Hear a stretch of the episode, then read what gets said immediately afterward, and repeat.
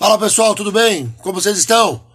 Vamos para mais um podcast. Pois é, essa semana, continuando na vibe aí das biografias, nosso podcast anterior foi sobre Dom Pedro II, o cara que viajou bastante, o cara que deixou uma história interessante. E hoje nós vamos falar de uma figura assim muito estranha, muito estranha, muito louca. E eu imagino que você já conheça assim uma, um pouco da história, né? Você que já já passou pela escola, você que está na escola, você que estuda um pouco, né? Claro que você já, já estudou a Revolução Russa. Claro que você já ouviu falar em mencheviques e bolcheviques, os grupos que disputaram o poder. Claro, mas é claro que você já ouviu falar de Lenin e Stalin, as maiores figuras da Revolução Russa, do governo da União Soviética. Mas, e da figura chamada Grigori Rasputin?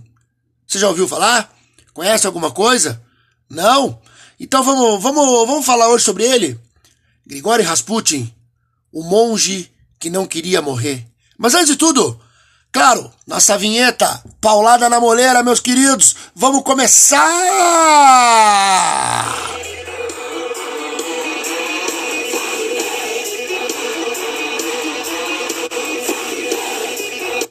É, pessoal!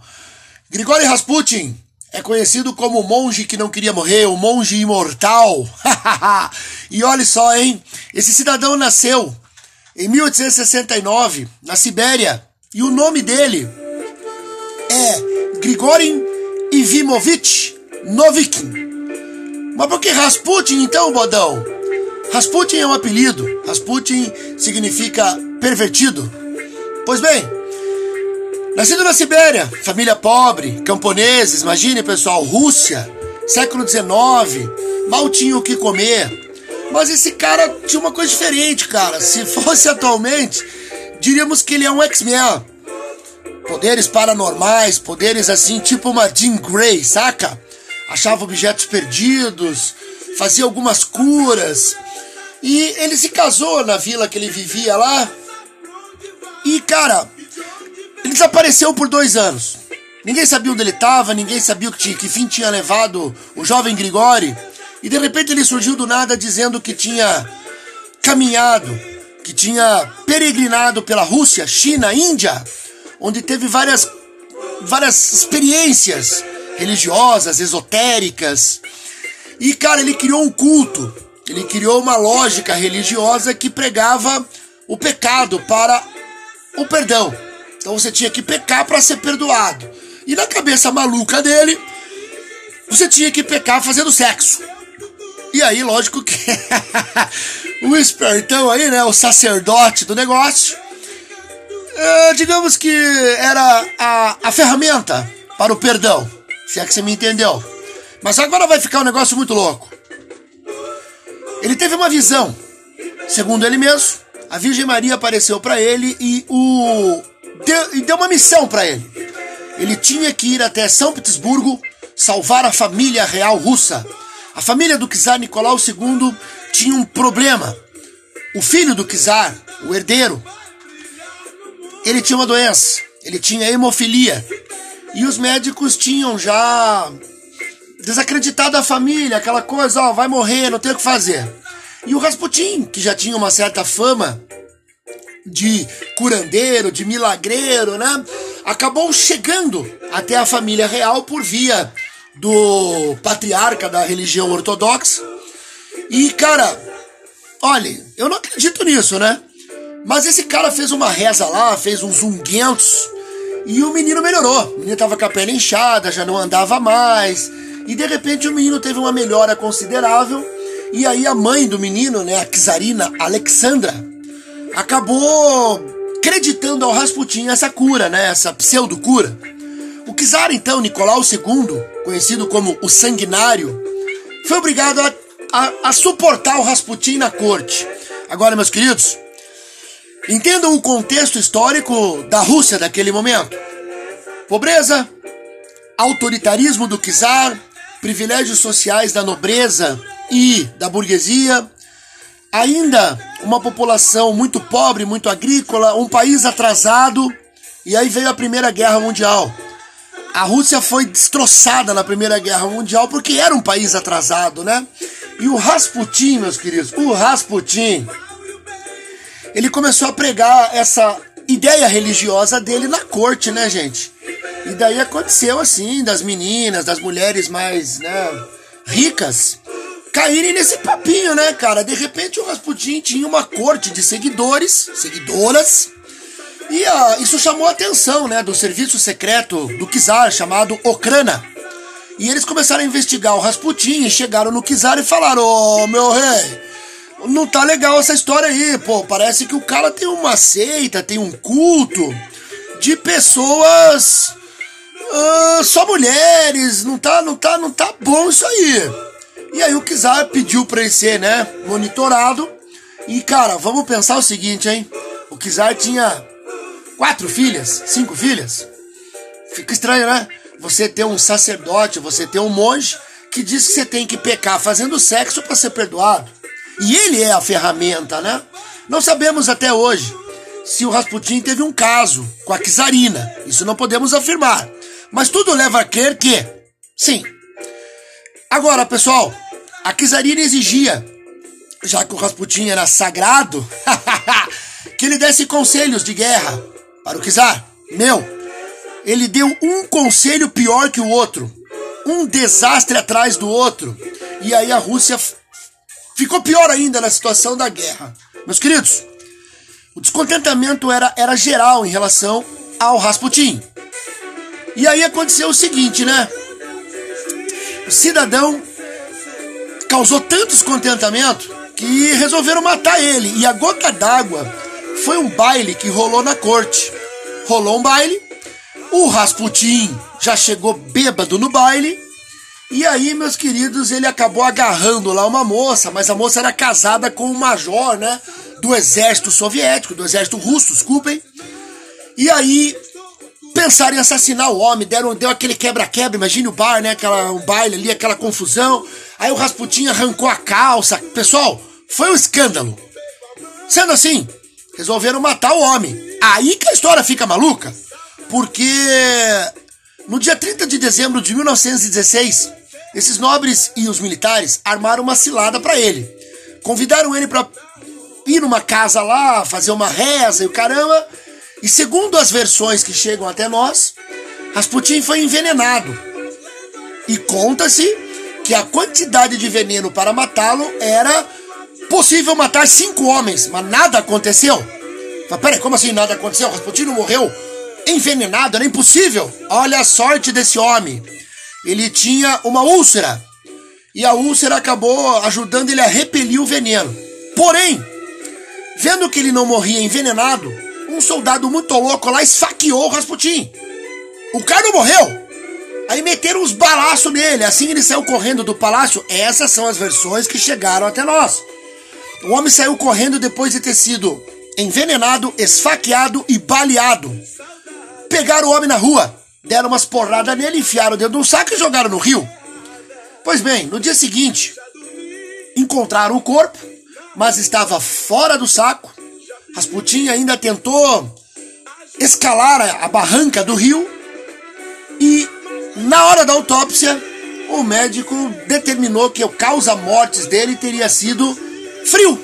Rasputin morreu de hipotermia após ter sido envenenado, esfaqueado e baleado. Meu caramba, muito louco isso. Mas pessoal, a história fica pior. Muitos anos depois, né, da toda a, a, situação que aconteceu com a família russa, né? Ó, teve o, a revolução, toda a família do czar foi assassinada. Muitos anos depois, em 2004, um cidadão chamado, cadê o nome do homem aqui? Igor Knatsky abriu um museu em São Petersburgo em 2004, o Museu do Sexo e do Erotismo. E sabem qual é o objeto principal desse museu? Uma peça do Rasputin. Cortaram o pênis do Rasputin. E segundo o dono do museu, ele pagou 8 mil dólares pelo objeto. Agora, pessoal, o médico que fez a autópsia relatou que as partes íntimas e o corpo do Rasputin estavam intactos, a não ser pelas, pela situação da violência que ele sofria. Mas quem viveu o episódio, quem praticou o assassinato, a galera que estava envolvida, eles relatam que eles cortaram o pênis do Rasputin fora como motivo de vingança, né? Já que o cara comeu a mulherada de todo mundo, então vai perder o pênis.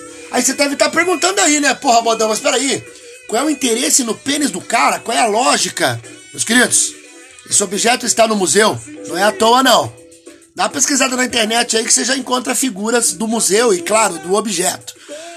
São 28 centímetros e meio. Era, para aquele momento, assombroso, né? Era um negócio absurdo. E foi estudado, foi analisado, né? E, cara, é um, é um objeto curioso, meus queridos. O museu diz que pertence realmente a Rasputin o negócio. Mas a história não dá para confirmar, meus queridos, porque olha só. Não existe o laudo médico dizendo que ele estava sem o pênis ou o médico dizendo que cortou o pênis do homem. Então aí já começa o problema. Segundo, não temos nenhuma testemunha, ninguém dizendo, ah, eu cortei. Tem uma empregada envolvida lá no assassinato que relata que ela encontrou o pênis jogado no quarto lá, porque depois da confusão toda ficou lá. Meus queridos, nunca saberemos se realmente é do Rasputin ou não o objeto em questão. Mas que é curioso é, né? Tudo que se relaciona à vida de Rasputin é extremamente curioso. Meus queridos, você deve estar pensando aí, né? Mas que coisa maluca, que gente idiota, né? Mas a gente sempre pensa que quem cai nessas, nesses charlatões, assim, né? Nessas pessoas, nesses enganadores, é o pobre, é o ignorante, é o burro, né? Mas olhe quem é que o Rasputin conseguiu envolver na sua teia. A família real russa, os Romanov, uma das mais ricas e cultas da Europa. Então, meus queridos, não é só pobre e burro que cai nessa, não. Tá aí o João de Deus para provar isso. Como bônus nas nossas histórias de hoje, eu vou dizer para vocês que até um malandro genuíno, até um cara espertão, caiu nessa. Ninguém menos que Tim Maia. Sabe o Tim Maia? Pois é, meus queridos, Tim Maia caiu também no blá blá blá de um charlatão. Existe um, uma seita, existe um culto chamado cultura racional, criada lá nos anos 30, e tem, óbvio, né, todo um apego, né, todo um apelo filosófico, né? Ela, ela mistura filosofia, ciência, religião e tem vários livros, sendo que o mais famoso é O Universo em Desencanto. Eles têm como lógica, né, envolver cosmologia, metafísica, ecologia, teologia e até OVNI entra na parada, pessoal. Pois bem, em 1974, Tim Maia foi visitar um amigo e aí, né, usaram lá um, uma substância, uma tal de mescalina Imagine a viagem, né? E aí ele começou a ler o livro, Universo de Desencanto, tava jogado no canto lá, ele começou a ler, desculpa o trocadilho. E aí ele gostou do que leu. Foi atrás de quem era o líder daquela época. Em Belfort Roxo, no Rio de Janeiro. Quem já ouviu aquele memezinho aí? O senhor, mano, o senhor conhece Belfort Roxo? Timaya foi conhecer. Lá ele conheceu o líder daquela galera, né? Um cidadão chamado Manuel Coelho. E aí, trocar ideia, né? Conversa daqui, conversa dali. E segundo o jornalista Nelson Mota, no seu livro Vale Tudo, O Som e a Fúria de Tim Maia, ó, recomendo, hein? Puta livro, hein? Cara, Tim Maia largou as drogas, Tim Maia largou de comer carne vermelha, Tim Maia deixou de ser maloqueiro, aderiu à vestimenta branca, começou a fazer sexo só com o intuito da reprodução, livrou-se dos seus bens materiais e exigiu que todo mundo na sua banda fizesse a mesma coisa. Agora você imagina uma banda de malucos, não pode mais usar droga, não pode mais beber, não pode mais comer carne vermelha, sexo só para reprodução. E tem mais. Todo mundo só vai usar branco e vai pintar o instrumento de amarelo. Aí você me pergunta por quê? Faça ideia, né, cara? Os caras são malucos. Nelson Mota relata ainda no seu livro que o Tim Maia é, foi instruído a ficar olhando para uma folha de papel em branco para enxergar a luz racional. Depois de várias horas, ele começou a gritar: Estou vendo, estou vendo, estou vendo, estou vendo a luz racional, totalmente extasiado. Nossa, o cara chegou ao Nirvana, né, meus queridos? Mas tudo que é bom dura pouco. Praticamente um ano depois, Tim Maia acordou. Sabe como é Tim Maia, né, cara? Doidão. Ah, chega! Eu quero tomar um goró, quero fumar uma mamapá, quero comer carne. Pô, o cara ficou desiludido com o negócio. O que aconteceu? Cara, segundo a versão do Tim Maia, ele foi visitar lá o seu guru e pegou o guru tipo Rasputin, saca? Comendo uma fiel. E aí, meus queridos, Tim Maia ficou puto. Sabe como é Tim Maia, né? Ficou putão lá, quebrou tudo, deu porrada em todo mundo, rasgou o livro, chegou no apartamento dele, né? Porque ele saiu lá de Belfort Roxo, chegou no apartamento dele, queimou a roupa branca, ficou peladão. Imagina o Tim Maia peladão. Foi pra janela e começou a gritar. Esse guru, esse troço é tudo mentira, tudo falcatrua. Chamou, o cara era tarado, comia todo mundo, convocou a imprensa, deu entrevista. Cara, foi um escândalo. Isso tudo Tá no livro do Nelson Mota. Mas dizem os grandes críticos de discos, de música, que a grande fase do Tim Maia, um dos melhores discos que ele produziu, foi este: Universo e Desencanto. É, pessoal, até os malucos conseguem produzir coisas boas. Meus queridos, esse foi o nosso podcast da semana sobre alguns malucos e suas crendices. Ouvimos ao fundo a obra de Tim Maia, né? O Universo de Desencanto, o LP chamado de Racional. Tem uma pegada soul, tem uma pegada funk estadunidense. E para fechar, curte um pouquinho aí da sonzeira. Tudo bem, não cai na loucura aí não, mas curte a sonzeira.